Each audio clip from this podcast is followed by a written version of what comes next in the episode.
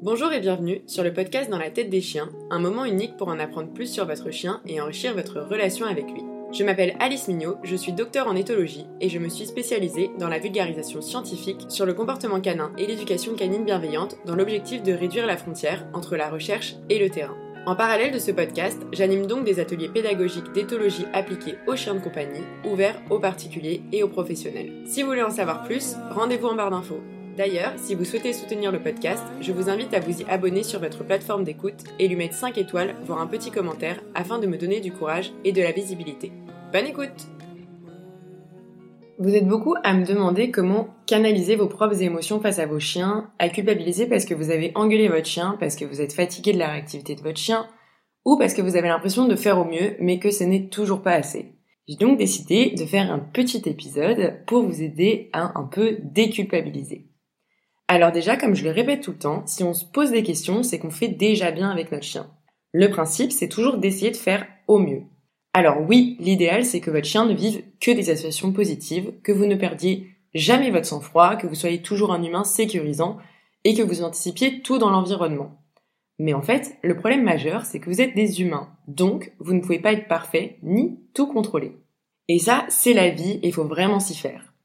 Quand je vois des éduques et des particuliers qui pensent tout savoir sur les chiens et dénigrer la science, honnêtement, je me dis juste que ces personnes ne sont pas capables d'évoluer et c'est ça qui est triste. Si on se pose des questions, qu'on bouquine, qu'on discute autour de soi avec des personnes qui ont des bonnes connaissances, on est déjà dans le bon. Moi, par exemple, ça me fait rire de voir que j'ai un syndrome de l'imposteur énorme qui fait que je me sens rarement légitime, que mes potes éduques se sentent tellement illégitimes qu'elles font de la formation sur la moindre spécialisation qu'elles ont déjà, mais que par contre des éducs sans formation qui ont un budget comme énorme ne se gênent pas pour balancer des généralités et donner des conseils parfois limites sans avoir eu de formation actualisée. Bref, s'enrichir et aimer apprendre quand on parle d'une autre espèce, pour moi, c'est la base. Aussi, et ça je le répète tout le temps dans mes ateliers, il y a toujours la théorie et la pratique. Et ni vous ni votre chien, vous êtes de la théorie. Vous êtes des êtres vivants avec vos propres individualités et donc vos propres failles. il y a d'ailleurs quelque chose qu'on oublie parfois, et même trop souvent dans la théorie, c'est l'environnement. L'environnement au sens du contexte dans lequel on est, mais du coup aussi les autres. Et l'enfer, c'est clairement les autres. Vous essayez de faire en sorte que votre chien n'ait que des interactions positives avec d'autres chiens bien codés, jusqu'au jour où votre chien se fait cartonner par un chien en libre qui sort de nulle part. Vous pouvez aussi désensibiliser au max votre chien qui est déjà sensible aux enfants, jusqu'au jour où un enfant court en hurlant avec un bâton à la main vers votre chien. C'est ce qui m'est arrivé, résultat, deux mois de boulot en plus pour redésensibiliser des enfants. En gros, tout ça pour vous dire que vous pouvez faire au mieux, mais que vous ne pouvez pas tout contrôler, en particulier les autres, et ça, faut vraiment réussir à l'accepter. Quand j'ai fait mon petit sondage, vous m'avez beaucoup demandé qu'est-ce qu'on fait dans les moments où on brille? Alors, surprise, encore une fois, nous sommes humains et imparfaits, et il y a parfois des situations incontrôlables qui font revenir des réflexes violents. Typiquement le chien qui aboie sans arrêt, qui va sur les jambes pour leur aboyer dessus sans entendre un rappel de son humain, le chien qui va se mettre à courir sur quelque chose et qui va traverser la route, ou tout simplement le chien qui, quand on se balade, va bouffer absolument tout ce qu'il y a par terre. Alors évidemment, taper ou défoncer son chien verbalement, c'est vraiment mal et ce n'est jamais justifié et j'espère que ça ne vous arrivera jamais. Mais ça arrive de gueuler pour rien parce qu'on a peur tout simplement. Et dans ces moments-là, il faut surtout réfléchir à ce qui se passe dans la tête de votre chien. C'est sûrement des situations qui sont difficiles à gérer pour lui, et il est nécessaire de se faire accompagner pour identifier le problème et surtout trouver d'autres solutions que de se retrouver complètement débordé. Et donc j'ai quelques petites solutions quand votre chien fait une grosse connerie ou que vous êtes débordé et fatigué. Alors déjà, première solution, respirez un coup. Ce n'est pas grave, souvent c'est très chiant, mais souvent c'est pas si grave que ça. Donc on respire et on se rappelle que notre chien essaie de faire bien, qu'aujourd'hui c'est peut-être pas son jour et que c'est difficile aussi pour lui.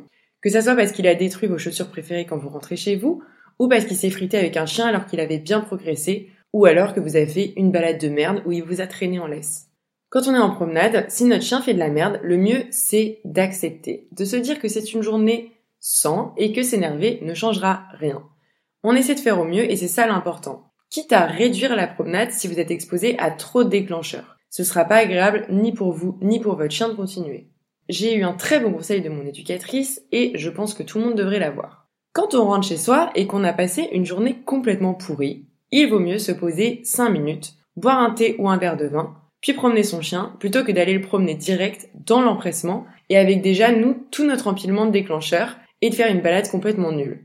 Parce que oui, on parle d'empilement de déclencheurs chez les chiens, mais en fait c'est pareil pour nous. On accumule beaucoup de choses et parfois bah, c'est la goutte d'eau qui va faire déborder le vase. Donc on prend son temps, on se détend, on fait des exercices de cohérence cardiaque et on va promener son chien une fois qu'on se sent bien. Pareil, si vous avez déjà un chien un peu tendu à l'extérieur, c'est vraiment important que vous essayez d'être le plus détendu possible pour ne pas lui refiler votre stress en mettant des tensions sur la laisse par exemple ou tout simplement en vous tendant corporellement. Je tiens d'ailleurs à rappeler que si vous avez engueulé votre chien, dites-vous que ça arrive à tout le monde et que si 99% du temps vous êtes au top, votre chien devrait s'en remettre. Pleurez un coup, ressaisissez-vous et repartez le plus belle avec votre chien. Moi, je m'excuse quand ça arrive. Je sais pas si ça change quelque chose pour Bocuse, mais j'ai tendance à croire que ça va apaiser les choses entre nous.